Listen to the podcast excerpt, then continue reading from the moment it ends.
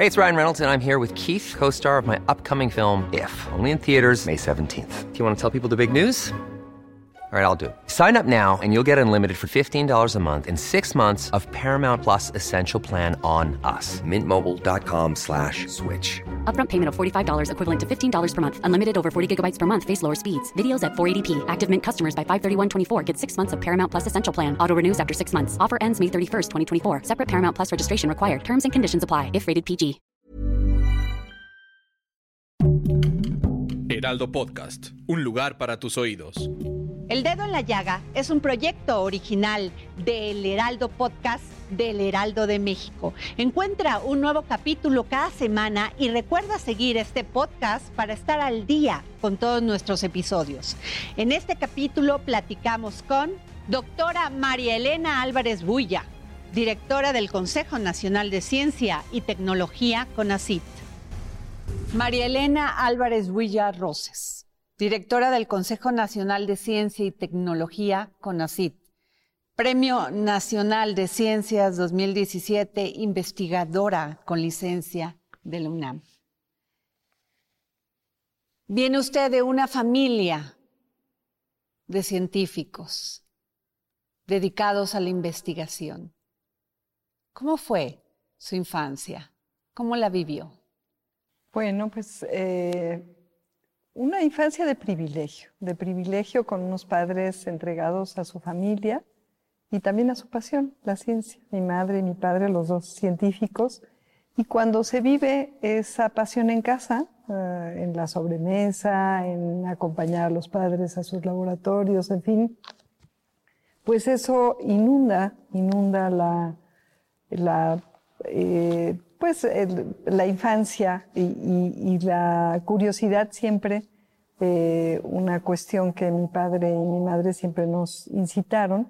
Entonces, bueno, pues una vida muy, muy de familia al sur de la Ciudad de México, también en un espacio con jardines, en donde siempre hubo esta invitación a, entender y la curiosidad sobre la naturaleza, las plantas, en fin, y pues tres hermanos, mi hermano mayor, que es científico, él también está, se quedó en Estados Unidos, decidió no, regresar, y dos hermanas también en ámbitos muy relacionados con la biomedicina, mi hermana médica, la más pequeña, y veterinaria, la que sigue. Entonces, bueno, también una riqueza en la hermandad eh, de, la familia, bueno, con, mis hermanas, mi hermano. ¿Fue, ¿Fue diferente su vida como niña a las otras niñas con las de su propiedad?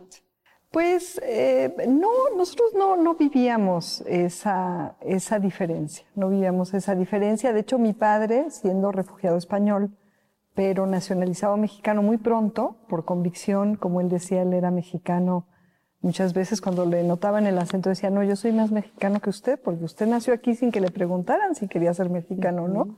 Yo me hice mexicano por convicción.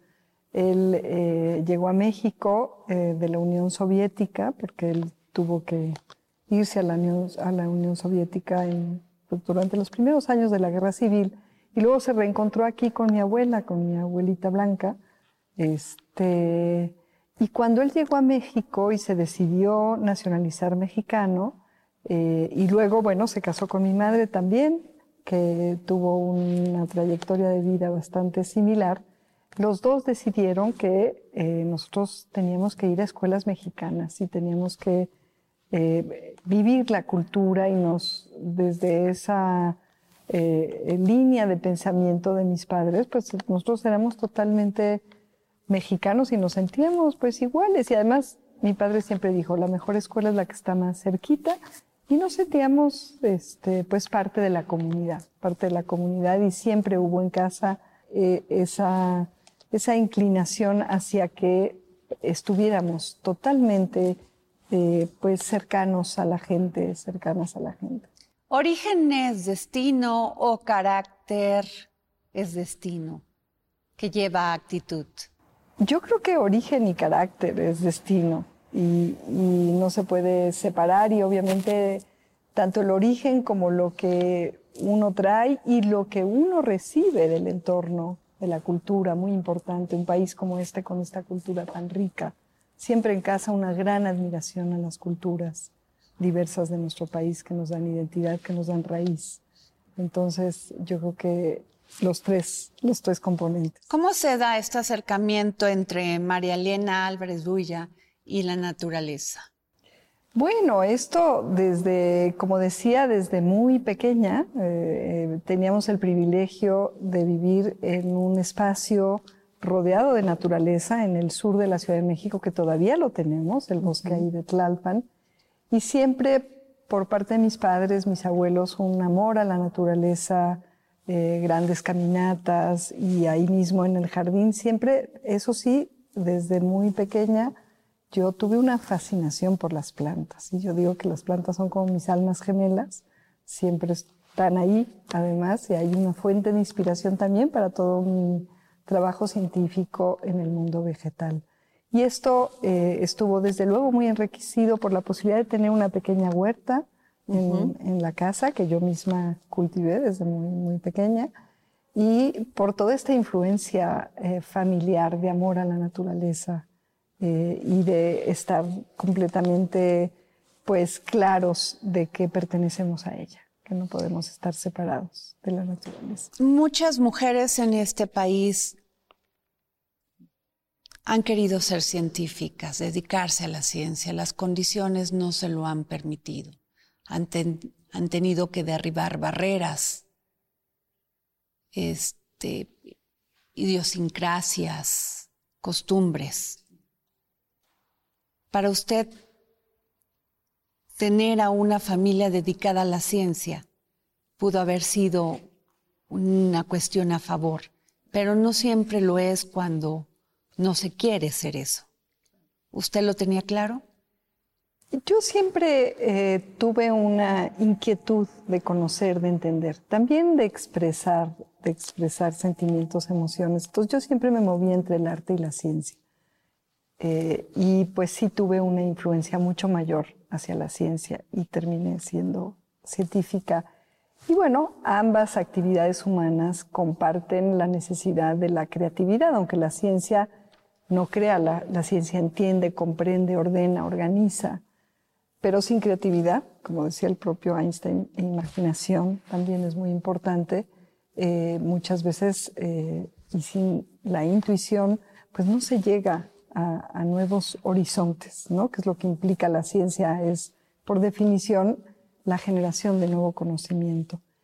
Entonces, bueno, ahora encuentro que hay mucha resonancia entre el arte y, la ciencia, pero tener una familia, bueno, mi abuelo filósofo, filósofo, historiador, eh, mi, abuela, por otro lado, artista, pianista, y mis padres ambos, mi madre sigue activa a sus eh, eh, más de 80 años en la Universidad de Colima como investigadora científica, pues, y mi padre desde luego, por supuesto que fue un camino allanado a favor de la pasión y de la dedicación a la ciencia.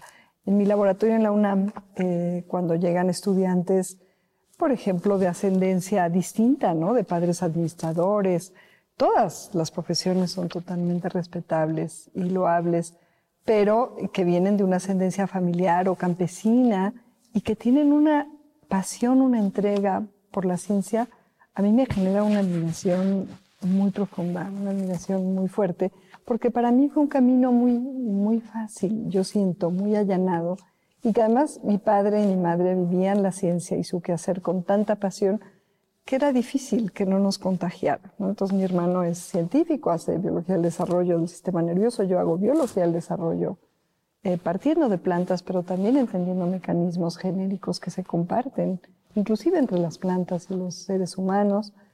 Eh, mi hermana Carmen eh, estudió veterinaria y ha dedicado su talento muchos años también a instituciones de educación superior y de investigación.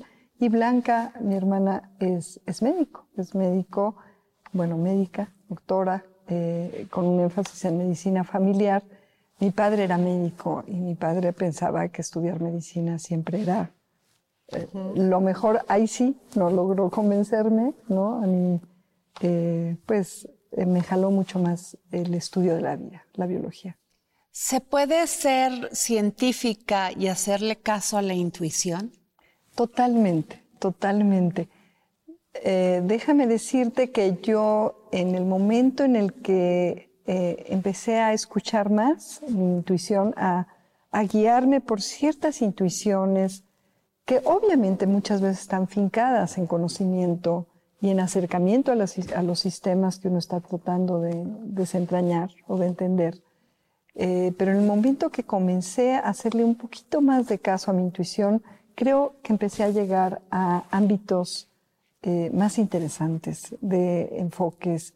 Yo creo que como seres humanos nunca eh, tenemos un pensamiento totalmente racional o somos 100% emocionales o sensoriales. Yo creo que los tres ámbitos de interacción, de gestación, del conocimiento y de cómo aprendemos eh, y cómo entendemos y sentimos lo que nos rodea y todo ello se integra en el momento de crear o en el momento de plantear una pregunta o de plantear cómo resolver metodológicamente una pregunta, siempre estos tres ámbitos, el sensorial, el cognitivo racional y el emocional, están, están integrados, ¿no? Y creo que es un error eh, o, bueno, digamos, no un error, pero una tendencia limitante, diría yo, si queremos eh, solamente enfocarnos en cuestiones racionales cuando estamos en un proceso creativo o de generación de ideas nuevas. Y regreso a lo de las mujeres. Así. ¿Qué se necesita para que las mujeres podamos acceder más a estas a estos deseos, a seguir tu intuición de ser parte de desarrollo de la ciencia en México? ¿Por qué está tan cerrado todavía ese espacio para las mujeres? ¿A qué yo decía que yo tuve un gran privilegio. Mi madre es científica, entonces el ejemplo, el ejemplo es pues un gran regalo para quienes como yo eh, tenemos dado con mucha naturalidad el ser científicas. Pero yo quisiera decirles a todas las niñas, jovencitas, eh, inclusive colegas o personas adultas que deseen entrar al mundo de la ciencia, las mujeres tenemos capacidades sin duda alguna igualmente importantes para desarrollarnos como científicas que los hombres. Y pues es la cultura patriarcal machista que todavía, desgraciadamente, no solamente en México, sino en el mundo entero, domina las decisiones y cómo se estructuran también a veces las, las currículas, eh, que van definiendo los roles y, van fijando estos roles estereotípicos tan desafortunados para las mujeres y para los hombres cuando hay una complementación. No es que seamos iguales. Obviamente hay diferencias biológicas, pero estas diferencias no nos hacen ni mejores ni peores, nos hacen complementarios. Y la colaboración entre no solamente hombres y mujeres, porque además, pues hay un arco iris de posibilidades en los géneros humanos. También esto hay que decirlo, ¿no? Ha habido esta visión eh, de dos géneros, hombres, mujeres, ¿no? Estos fijismos eh, culturales que se establecieron bastante recientemente en la historia y que, por ejemplo, muchas de nuestras culturas eh, originarias, indígenas, pues no tienen estos prejuicios. Entonces hay que quitar estos estereotipos, hay que quitar todos estos prejuicios que nos limitan como humanidad y abrir las posibilidades a que todas y todos, todos como ahora muy correctamente dicen eh, los jóvenes, eh, podamos aportar para eh, pues un desarrollo humanitario en donde esta visión humanista debe estar por enfrente y que se quiten estas restricciones para que cualquier persona pueda dedicarse a la ciencia si así le llama su vocación. Entonces, em, en el CONACIT haciendo un salto cuántico, porque estás preguntándome cuestiones muy fundamentales de, mi vida personal, pero sí quisiera decirte que tengo yo ahora el compromiso de justamente cerrar estas brechas de género. Encontramos unas brechas de género totalmente inaceptables y que no ayudan al desarrollo científico. Yo estoy convencida que conforme se quiten estos estereotipos y estos frenos injustos a que las personas que así lo desean puedan dedicarse eh, y perseguir su, su vocación de la mejor manera posible, el desarrollo científico va a ser mejor. Cuando dice usted que encontró estas brechas y que en las currículas, o sea, era eh, machista, misógino, la manera en que otorgaban una beca en el CONACYT? Yo creo que sí. Yo creo que había sesgos importantes, por ejemplo, en el Sistema Nacional de Investigadores. Eh, las personas de cualquier género tienen la misma capacidad, el mismo derecho, número uno, a dedicarse a la ciencia y una capacidad equivalente, no, no idéntica, porque eso sería aberrante, porque no somos idénticos unos y otros, pero eso no quiere decir que unos tengamos que ser puestos por arriba de otros. Entonces, cuando empieza el Sistema Nacional de Investigadores, hay más o menos el mismo número, por ejemplo, de hombres y mujeres, eh, un poquito más de, de, personas que se identifican con el género femenino, pero conforme va aumentando eh, el nivel y se va pasando de candidatura, nivel 1, nivel 2 y nivel 3 o emeritazgo, la proporción de personas eh, del sexo femenino o que se identifican con el género femenino van disminuyendo hasta llegar a poquito más de 20% en los niveles superiores. Esto habla por sí solo. Quiere decir que ahí hay un sesgo en contra de las mujeres y a favor de los hombres. ¿Cómo le llamamos a esto? Claro. Pues decisiones que son misóginas y que favorecen a los hombres y eh, desfavorecen a las mujeres. Hay que establecer criterios para cerrar esta brecha. Por ejemplo, no castigar a las mujeres porque tienen un hijo, porque lo tienen que cuidar, ni tampoco a los hombres cuando se hacen cargo, que ese es el caso cada vez más. Pero sobre todo los sesgos también en las becas. Hemos ahora establecido en el nuevo reglamento mecanismos para que eh, si una mujer decide embarazarse, lo cual tiene todo el derecho, mientras que está estudiando, esto no le coma su vigencia, ella pueda decir, me quiero dedicar a la maternidad y necesito un apoyo y lo solicite a CONACIT y el CONACIT le dé un apoyo para atender su parto, su eh, posparto y la crianza de los primeros meses de vida de la niña, niña, y entonces pueda continuar sus estudios sin ningún perjuicio y reanudar su beca cuando así le sea conveniente.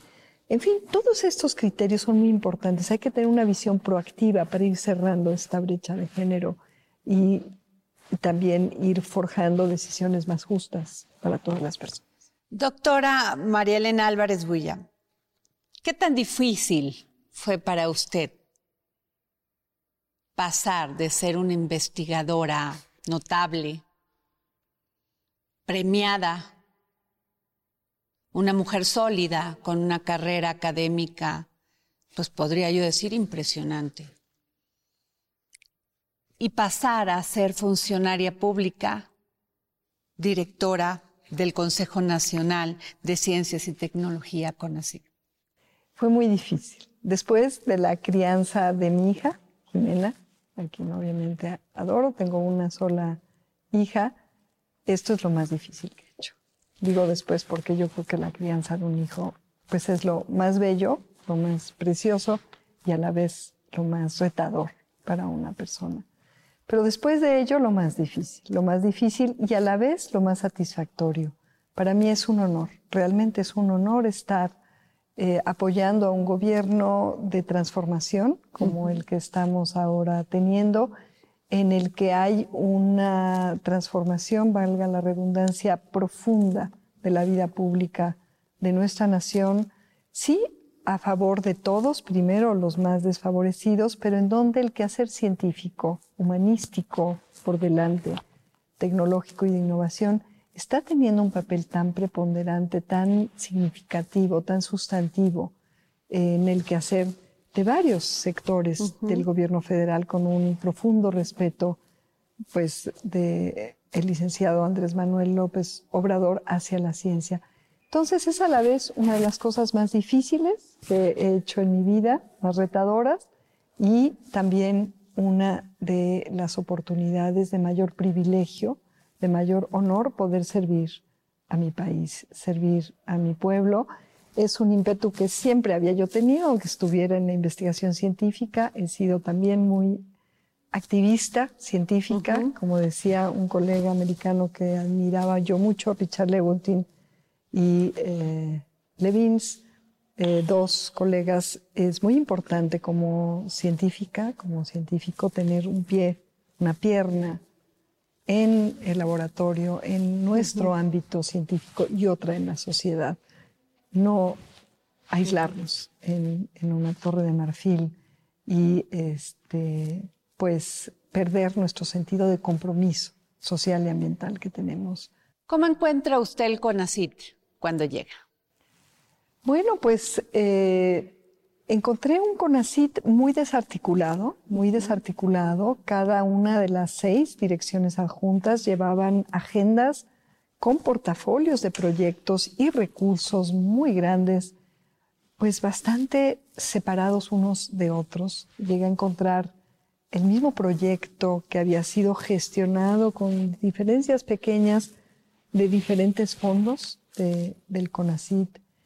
Un, CONACIT em, que había, eh, creo yo, desvirtuado el papel preponderante público de este Consejo y había en los últimos 30 años, varios sexenios, destinado, transferido directamente a través del CONACIT recursos millonarios del erario. Eh, estamos ya en un estimado de más de 40 mil millones de pesos. Esto también me sorprendió muchísimo, cómo a través de los fideicomisos y también de los fondos que recibía el CONACIT año con año, se hacían transferencias multimillonarias a empresas privadas sobre texto de la innovación, algunas de ellas inclusive transnacionales y algunas de ellas que no tenían nada que ver con la innovación. Pizzerías o pues automovilísticas para cambiar que si la defensa, que si la pintura, pues que pueden ser cosas de ingeniería que deberían de solventar las propias empresas, pero no el erario. Y sin embargo, en 2017 y 2018, para ciencia básica, y esto yo lo sufrí como investigadora, cero pesos, cero centavos. Entonces fue sacrificando el apoyo a la ciencia básica, desde luego a la ciencia de frontera, que debe ser la que se enfatice porque es la que nos da eh, la soberanía científica, se fue abandonando a costa de este impulso a la innovación. ¿Y cuál era el retorno? Prácticamente nulo. No había seguimiento. Hubo uno que otro proyecto que podemos rescatar en favor del interés general, pero la mayoría proyectos que pues no iban a ningún lado y que eran pues eh, simplemente asimilados para el beneficio privado de eh, pues un conjunto relativamente pequeño. ¿Y ¿Cuál es la, razón de darle dinero a las empresas? ¿Por medio de un convenio o cómo se hizo Se hizo un programa que se llamó el Programa de Estímulos a la Innovación y esto fue lo que justificó, lo que justificó con reglas de operación que se autorizaron eh, año con año en la administración pública y en el propio CONACIT el transferir a fondo perdido estas cantidades. Inclusive encontramos que ah, en ocasiones las empresas tenían compromiso de entregar ciertos resultados o de haber alguna retribución, pero no se les daba seguimiento. Encontramos muchas irregularidades, muchos proyectos insolventes desde el punto de vista técnico, desde el punto de vista administrativo, que hemos tenido o que cancelar, hemos recuperado algunos de estos recursos para la hacienda pública, el erario, o que terminar anticipadamente, porque hacían convenios muy a modo, convenios de asignación de recursos. Entonces esto ha sido un gran trabajo. Había un desorden. También encontramos una gran inversión desde algunos de los fideicomisos que se llamaban fondos mixtos, había 35 de estos para construcción y muchos elefantes blancos, edificios que no se utilizaron para lo que se proyectó, que se subutilizaron o que están a medias, que ni siquiera se terminaron de construir. Ahí hubo también un dispendio tremendo y bueno, pues ahí eh, nosotros no, no, tenemos la capacidad de, juzgar, no somos ministerio, mucho menos somos jueces. Pues todo esto, todo esto eh, tuvo que reordenarse. Bueno, tuvo que ordenarse. Hey, I'm Ryan Reynolds. Recently, I asked Mint Mobile's legal team if big wireless companies are allowed to raise prices due to inflation. They said yes. And then when I asked if raising prices technically violates those onerous two-year contracts, they said, "What the f*** are you talking about? You insane Hollywood ass." So to recap, we're cutting the price of Mint Unlimited from $30 a month to just $15 a month. Give it a try at mintmobile.com slash switch. $45 up front for three months plus taxes and fees. Promo for new customers for limited time. Unlimited more than 40 gigabytes per month. Slows. Full terms at mintmobile.com. De fondo y eh, reestructuramos. Ahora tenemos un solo fondo, el F003, se han cerrado los fideicomisos y para esto pues fue indispensable el decreto. Eh, teníamos 91 fideicomisos, incluyendo los de los centros públicos de investigación desde CONACIT. Administrar esto de manera correcta era simple y llanamente imposible, imposible. Hoy eh, tengo, si algún día quieres visitarnos allá en el CONACIT, te invito de todo corazón para que veas, nos han llegado recientemente todas las cajas de las secretarías administrativas que llevaban los fondos mixtos, 35, y los fondos sectoriales, 15. Es impresionante. ¿Quién puede hacer seguimiento de esto? Bueno, lo vamos a ordenar, se va a digitalizar, se va a analizar, porque yo creo que hay mucho más todavía. ¿Y va a haber responsabilidades? Bueno, eso ya no nos toca a nosotros, pero tenemos la obligación como servidores públicos que si encontramos información no coherente o datos que indiquen que pudiese haber alguna implicación de daño patrimonial, tenemos la obligación o de problemas administrativos de dar vistas a la Secretaría de, la Función Pública o, este, bueno, obviamente se han abierto todos los archivos para las auditorías. Había muchísimos temas de la Auditoría Superior de la Federación pendientes sin resolver. Esto también ha implicado un gran trabajo de ir al fondo de algunas de estas este, cuestiones no resueltas.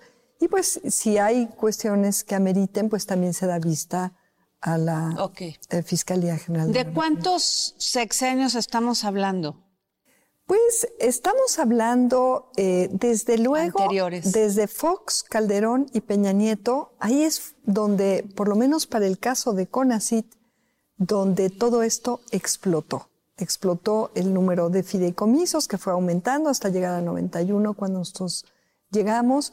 Toda esta cuestión de privatizar, de apoyar de manera preponderante a instancias privadas, por ejemplo, los posgrados. Se fueron eh, abandonando los posgrados públicos de universidades tan importantes como la UNAM, por ejemplo, y de otras muy importantes a favor de posgrados privados. Yo no tengo nada en contra de los posgrados privados, pero las universidades privadas tienen que hacerse cargo de sus instituciones como instancias privadas que son, y el CONACYT tendría que haberse dedicado a fortalecer lo público como instancia pública que es. Bueno, hoy tenemos casi el doble de la matrícula de estudiantes eh, en posgrados, especialidades, maestrías y doctorados en instancias privadas con respecto a las públicas.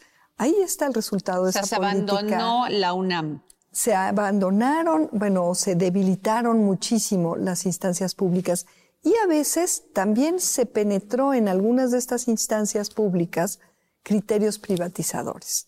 Porque claro, estas instancias también se volvieron parte de la misma lógica privatizadora, como muchas veces abriendo una gran cantidad de posgrados profesionalizantes, de posgrados, entre comillas, profesionalizantes. Y si tú miras cómo ha aumentado el número de posgrados en finanzas internacionales, en administración, en, en posgrados que responden a intereses privados, han aumentado tremendamente, tanto en instancias privadas como en públicas. Y si tú miras los posgrados de filosofía, de geografía, de historia, biología, matemáticas, las verdaderas ciencias y humanidades, el número de posgrado sigue siendo el mismo y la matrícula también disminuyendo, porque el año pasado, por ejemplo, y por eso cambiamos también ya ahora el reglamento de becas, encontramos más de 2.000 estudiantes de matemáticas, física, química, historia, de las ciencias de las humanidades y prácticamente todos los artistas sin beca. Y sin embargo, eh, pues muchas de estas eh, especialidades, maestrías financieras y profesionalizantes con becas aún dentro de las universidades públicas. ¿En qué porcentaje, por ejemplo, en el tema cultural, en el de los artistas y en qué porcentaje el de el de los economistas financieros? fíjate que economía, que es como una ciencia importante, tampoco ha sido muy apoyada. Han sido apoyadas profesionalizantes eh, en, en, en finanzas de alto nivel o de instancias. O sea, ojalá y tuviéramos buenos economistas, nos hacen falta. Es una ciencia social muy importante, pero se eh, proliferó en número de posgrados en estas áreas y también en algunas áreas ambientalistas, pero muy dirigidas hacia despachos privados para hacer las manifestaciones de impacto ambiental que legitimaron muchas obras, incluyendo la del aeropuerto encima de un lago. Eso fue hecho por colegas formados, a veces en universidades públicas, pero en estos afanes profesionalizantes que ya se desvinculan del verdadero rigor epistemológico, del conocimiento y sobre todo del compromiso social y del compromiso también patriótico y del compromiso también científico, ¿no? O sea, quiero decir, por ejemplo, que el CONACIT era el área de capacitación de empresas privadas? En mucho, sí. O sea, se fue privilegiando, así como lo resumes con mucha claridad, esa línea, más que el apoyar de manera universal a quienes querían dedicarse a la ciencia, a las humanidades y desde luego las artes. Los artistas, los escritores, los músicos, que tanta falta nos hacen, ¿no? Son casi, pues, eh, tan importantes como los médicos, ¿no? El arte es fundamental. Bueno, eh, ellos totalmente relegados. Ahora, el Sistema Nacional de Posgrados, por supuesto que incluye a los posgrados de todas las áreas creativas, de la literatura, eh, en, todos sus, eh, en todas sus vertientes, de la música, de las artes visuales, pues del diseño también, de la arquitectura, una profesión tan importante para nuestro país, y desde luego de todas las ciencias, física, química, matemáticas, biología.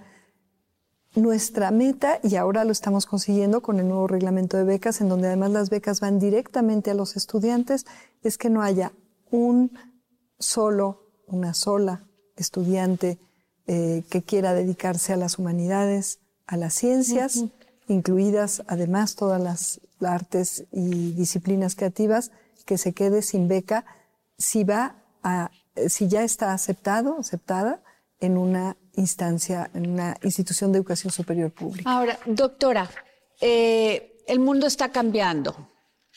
Tecnológicamente todos los días hay un cambio tecnológico, la innovación.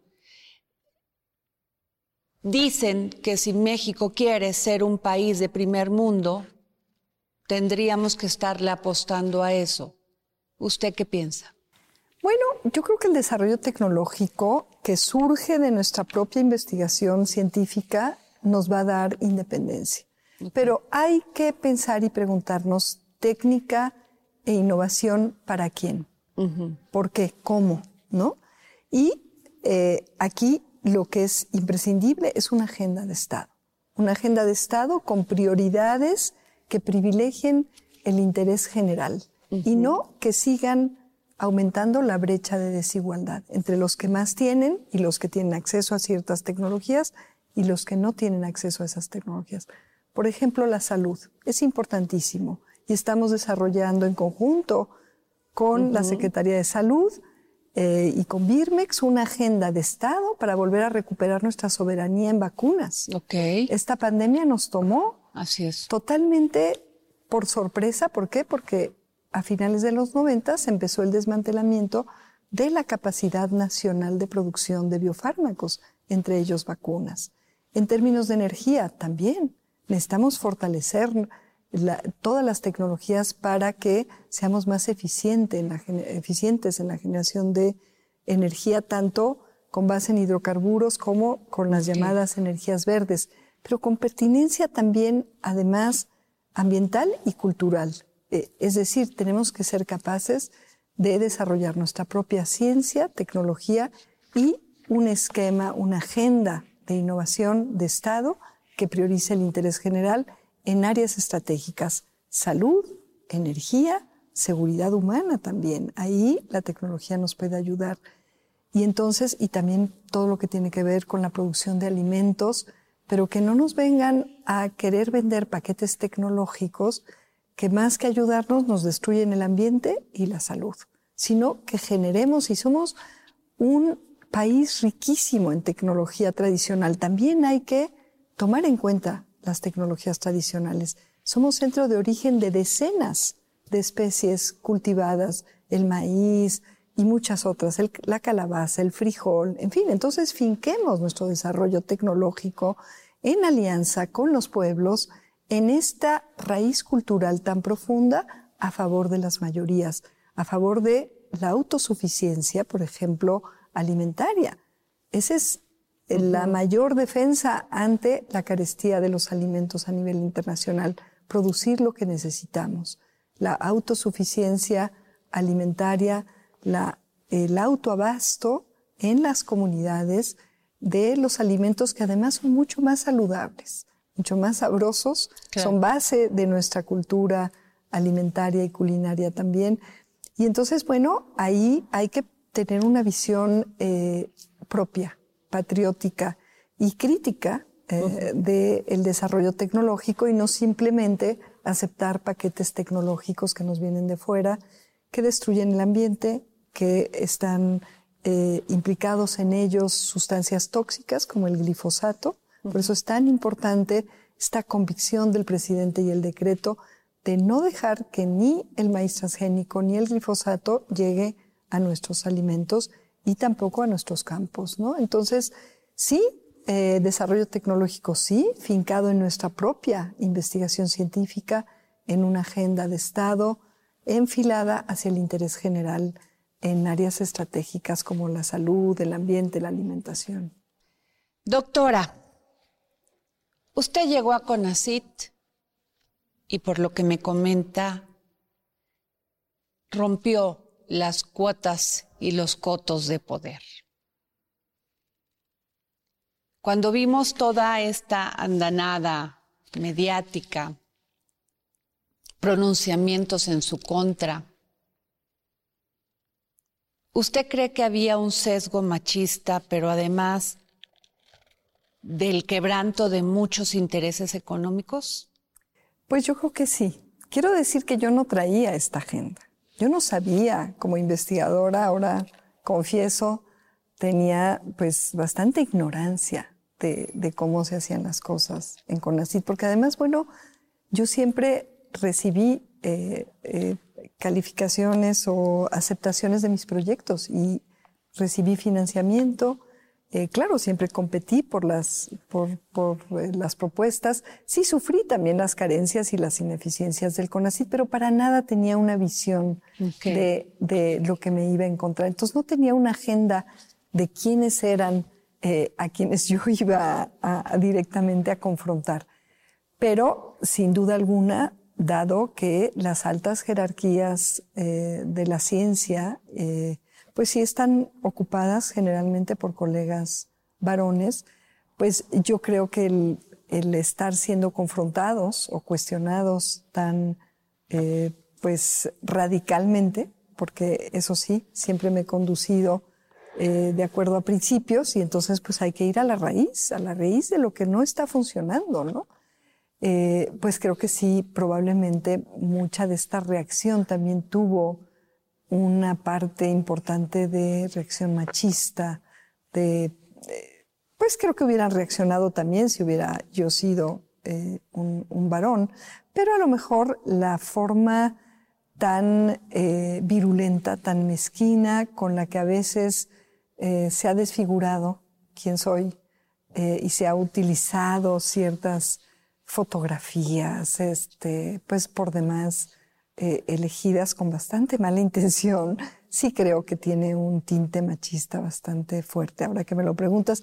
De hecho, no me había yo puesto a, pensar en ello. No tengo tiempo de estar viendo toda esa cantidad de, cosas que a veces se publican. Este, tenemos tanto que hacer en lo constructivo, pero bueno, este, sí hay, eh, ahora que me lo dices, sí, sí vienen a mi mente imágenes, inclusive frases están cargadas Ahora, ¿quebró usted intereses económicos? Seguramente, ahí sí, seguramente, porque sí hemos descubierto tanto en quienes rápidamente adquirían, por ejemplo, distinciones en el SNI, SNI 3, como proyectos, redes. O sea, yo me dedico a sistemas complejos. Entonces, una de mis especialidades es la construcción de redes para estudiar los mecanismos complejos del desarrollo que emergen como resultado de redes muy complejas de componentes moleculares, genéticos y también eh, de otra índole, no genéticos.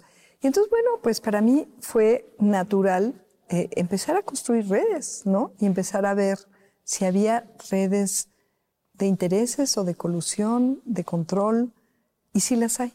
Si las hay, obviamente, pues son, sobre todo, a mí no me interesa acusar y, delatar a nadie. Lo que me interesa es reconstruir reconstruir y transformar en beneficio del interés general el quehacer desde CONACYT.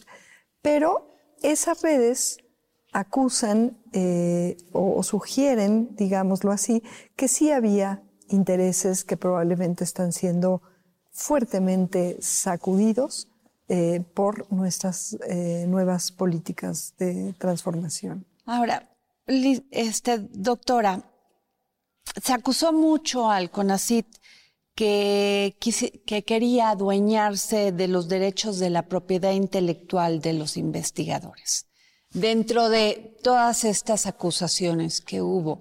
Y finalmente, estas becas que se dan son de los mexicanos y las mexicanas. Y siempre queremos ver una retribución de lo que otorgamos. Qué bueno que me haces esa pregunta porque es muy importante aclarar. El CONACIT en todos sus convenios de asignación de recursos, en los lineamientos, en las reglas de operación, establece un respeto irrestricto a los derechos morales, entre ellos al reconocimiento del mérito de quien descubre o de quien aporta un conocimiento a un desarrollo tecnológico. Eso nunca se va a tocar ni se debe de tocar, es muy importante. Sin embargo, si ese conocimiento se va a utilizar para generar valor, para generar ganancia, y ese conocimiento se generó con recursos públicos, debe de retornar ese valor a el erario y generarse fondos revolventes para poder seguir apoyando la investigación y para favorecer a las mayorías, al pueblo de México como bien eh, lo mencionas, para retornar ese recurso del pueblo de México al pueblo de México, al interés general. Entonces son dos cosas muy distintas. Se respeta de manera irrestricta eh, los derechos morales y el reconocimiento y el mérito de los descubrimientos a las personas que así los llevan a cabo, a las instituciones también que contribuyen con recursos para favorecer su, su desarrollo. Si son instituciones públicas, pues cuanto mejor, pero debe de haber un retorno y un acuerdo con estas instituciones para que si se genera valor, es decir, si hay patentes, si estas patentes se licencian y a cambio de esa licencia hay una retribución económica o se hace negocio con esas patentes, las ganancias deben de regresar al erario no deben de ir a fondo perdido y además también es muy importante establecer regulaciones para saber en qué momento un investigador deja de ser investigador de una institución pública y pasa a ser un empresario de una empresa particular de interés particular. Todo esto está muy bien normado, por ejemplo, en Estados Unidos. En México había una cuestión muy difusa que se prestaba a el abuso de los recursos públicos, tanto aportados por el CONACIT como los que el erario directamente da a las universidades públicas a favor de intereses particulares y muchas veces a favor de intereses transnacionales a cambio de muy poquitos recursos. Entonces, esto es lo que ahora estamos normando y esto es parte de lo que proponemos como una agenda de Estado, en la que tenemos que contribuir de manera clara, eh, obviamente desde la Federación a través del CONACIT como cabeza de sector y desde las universidades que también eh, reciben prácticamente el 100% de sus recursos del erario para llegar a acuerdos siempre a favor del interés general y además sumar a favor de metas concretas. La pandemia nos los dejó muy claro. Cuando tenemos una meta muy clara, los ventiladores, ahí están. A pesar de que todo el mundo decía, no se van a lograr, esto tarda ocho años, en cinco meses y en medio de la pandemia, tenemos dos ventiladores diseñados, desarrollados y producidos en México, más de mil producidos, ya instalados en más de 80 hospitales públicos a lo largo y ancho de nuestro territorio, habiendo implicado un gran ahorro y ahora la posibilidad de tener una empresa mixta con participación mayoritaria del Estado en beneficio también del interés general, porque ahora las inversiones no son a fondo perdido, sino hay la posibilidad de retorno para no solamente desarrollar ventiladores, ahora que se está reforzando tanto el sistema de salud, pues se van a necesitar máquinas de anestesia, carros rojos, eh, concentradores de oxígeno y muchos otros equipos que si estamos dependiendo del mercado internacional implican un gran costo al erario. ¿Cuáles son los retos de María Elena Álvarez Bulla en el CONACYT? Los retos son eh, justamente aterrizar estos proyectos prioritarios de Estado de incidencia socioambiental a través de las 10 agendas que tenemos de los programas nacionales estratégicos en agua, educación, seguridad, sistemas socioecológicos, eh, etcétera, salud, desde luego. Lograr, ya hemos generado una articulación virtuosísima de muchas capacidades en instancias de educación superior e investigación. Queremos ver estas incidencias virtuosas y mostrar cómo la ciencia que se llama ciencia aplicada, la ciencia de incidencia, puede ir de los retos, de los problemas grandes que tenemos este país, a las soluciones. Y el segundo reto en el ámbito tecnológico es justamente lograr estas empresas mixtas de base tecnológica eh, que retornen al país las inversiones y que establezcan esta posibilidad de seguir desarrollando nuestra propia autosuficiencia tecnológica a partir de nuestra soberanía científica. Y a la cabeza de todo ello, en este ámbito tecnológico, está Patria, la vacuna. Está Patria. ¿Cuándo, llega a México Patria? Bueno, Patria nace en México. de nuestro suelo, eh, eh, es, un desarrollo mexicano eh, y está ya muy avanzado en la segunda fase de investigación clínica de Patria como refuerzo. Ha sido todo un reto porque justamente por no tener toda la base tecnológica articulada, pues no pudimos entrar a este desarrollo cuando países inclusive como Cuba, que tenían todo esto bien organizado eh, de años atrás, pudieron hacer. Entonces, pues tuvimos que, hemos tenido que estar enfrentando los retos de pues los cambios de condiciones poblacionales por la vacunación y por la eh, cero prevalencia, es decir, las personas se van volviendo inmunes por las propias infecciones. Entonces esto ha hecho que los eh, ensayos clínicos, sobre todo ahora en la fase 2, vayan un poco más lentos de lo que hubieran ido si esto lo hubiéramos podido hacer, si no hubiera habido neoliberalismo, en pocas palabras, ¿no? Pero, este, dependiendo de la dinámica poblacional, por eso no podemos dar una fecha. Hemos dado fechas y hemos fallado justamente porque la pandemia ha ido mucho más rápido que nosotros y también la tasa de vacunación. Pero estamos avanzando y, estamos con bastantes posibilidades si todo sigue saliendo bien y podemos todavía quitar algunos obstáculos eh, que para finales de este año podamos tener eh, una vacuna patria, la vacuna patria como refuerzo. Hay incertidumbres, sería yo muy irresponsable como científica decir que ya tenemos una bolita de cristal y que vamos a poder tener la vacuna a tal fecha y con seguridad. hay incertidumbres, conforme avanzan las investigaciones, las incertidumbres bajan, pero dependemos de que muchas personas confíen y quieran contribuir a este ensayo clínico. Entonces, por eso aprovecho para hacer una invitación. En la fase 1 y lo que llevemos de la fase 2 clínica, se ha demostrado que PATI es una vacuna que se tolera muy bien, es un desarrollo vacunal todavía. Se están probando tanto una formulación nasal como inyectable.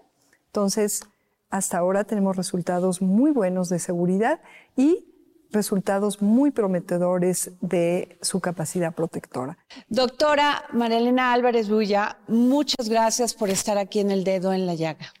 Muchas, gracias a ti, te agradezco de corazón y estoy a tu órdenes. Agradecemos las facilidades otorgadas para esta grabación al Club de Periodistas de México. Planning for your next trip? Elevate your travel style with Quince. Quince has all the jet setting essentials you'll want for your next getaway, like European linen, premium luggage options, buttery soft Italian leather bags, and so much more. And is all priced at 50 to 80% less than similar brands. Plus, Quince only works with factories that use safe and ethical manufacturing practices. Pack your bags with high-quality essentials you'll be wearing for vacations to come with Quince. Go to quince.com/pack for free shipping and 365-day returns.